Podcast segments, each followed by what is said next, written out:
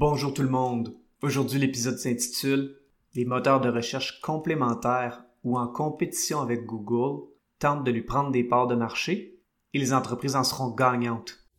Avoir un commerce électronique est tout un défi. On vit souvent des déceptions ou de la frustration. Que faire pour rentabiliser mon commerce en ligne? Qui engager pour m'aider à réussir?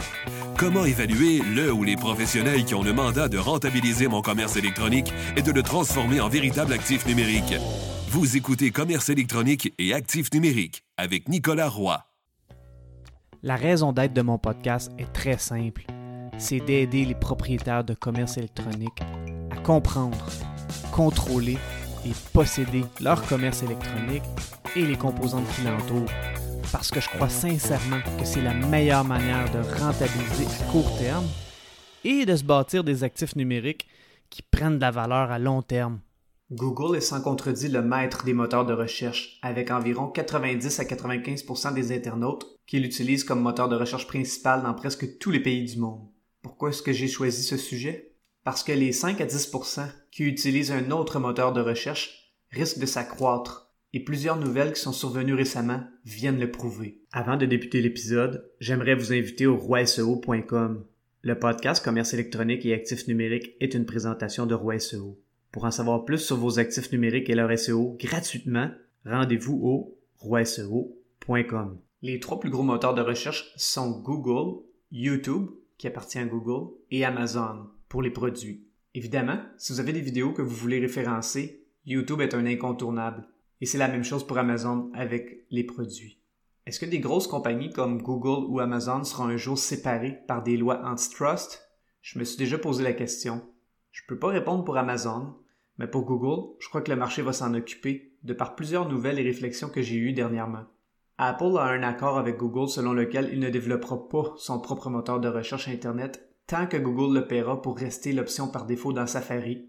Par contre, le 6 juin dernier, j'ai appris qu'Apple aurait travaillé sur son propre moteur de recherche pour affronter Google. Selon un rapport qui cite le blogueur technologique Robert Scoble, Apple va annoncer le nouveau moteur de recherche lors de la Worldwide Developers Conference, WWDC, l'année prochaine, c'est-à-dire en 2023.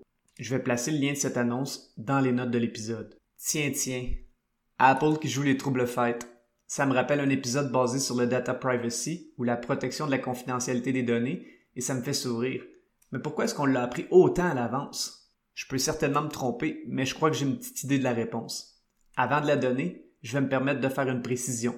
Parmi les outils des professionnels en SEO, il y a souvent une blague à savoir si on fait partie du team SEMrush ou du team Ahrefs. Eh bien, je fais partie du team Ahrefs, même si j'ai rien contre SEMrush. Ahrefs est une solide compagnie et le 6 juin aussi, c'est une drôle de coïncidence, Search Engine Land a annoncé qu'elle avait investi 60 millions de dollars dans son moteur de recherche yep.com. YEP.com. Je place aussi le lien de cette annonce dans les notes de l'épisode. Connaissant le sérieux de la compagnie Ahrefs, je vais garder un œil sur son moteur de recherche qui a été bâti pour remettre 90% des revenus de publicité aux créateurs de contenu. Hmm, c'est une promesse intéressante pour tenter de devenir un industry disruptor. J'ai hâte de voir comment l'industrie va réagir à ça. Bing a aussi une certaine importance dans le monde du SEO avec ses forces et ses faiblesses. On entend souvent que ce qui fonctionnait sur Google il y a un certain temps fonctionne encore sur Bing. C'est peut-être vrai, et selon plusieurs SEO qui ont fait des tests et qui l'ont étudié plus en profondeur, Bing est plus sévère que Google au niveau des erreurs techniques pour les sites web. Une autre chose qui m'a fait penser à ce sujet est une publication LinkedIn de Thierry Lorfils qui est passée cette semaine dans mon fil d'actualité. Je vais le citer pour lui donner tout le crédit sur cette réflexion que je n'avais jamais vraiment eue et qui est vraiment intéressante ouverture des guillemets, c'est un moteur de pré-recherche. Pré que quoi? L'année dernière, j'ai effectué mes premiers tests avec Pinterest Ads. Une chose que j'ai retenue, établir sa marque sur Pinterest est une bonne façon d'influencer l'utilisateur avant qu'il se rende sur Google. Bien des gens vont d'abord chercher à s'inspirer et trouver des idées avant de magasiner. En publiant des images sur le réseau social, c'est une belle opportunité de se glisser dans le parcours d'achat de ton client. Pour plus de trucs qui feront grandir ton commerce en ligne, suis-moi sur LinkedIn. Fin de citation. Effectivement, si un produit, une idée ou une marque est nouvelle, l'utilisation de Pinterest comme moteur de pré-recherche à Google ou aux autres moteurs de recherche est une excellente avenue. Merci Thierry pour cet excellent partage. Toujours dans les moteurs de recherche, Brave est aussi en hausse pour les gens qui aiment le respect de leur vie privée, parce que la promesse de Brave est d'éliminer la surveillance des géants tout en étant plus rapide que Google Chrome, parce que Brave est un navigateur avec son moteur de recherche. Il y a aussi d'autres moteurs de recherche comme DuckDuckGo, qui a aussi une promesse basée sur la protection des données, et Ecosia, qui promet de planter des arbres pour un nombre X de recherches. DuckDuckGo et Ecosia appartiennent à Microsoft, alors c'est une raison pourquoi plusieurs internautes préfèrent se tourner vers Brave. Maintenant, l'autre compétition que Google a et aura encore davantage est celle des médias sociaux, qui de plus en plus améliorent leurs fonctions de recherche pour devenir de solides moteurs de recherche dans leur contenu.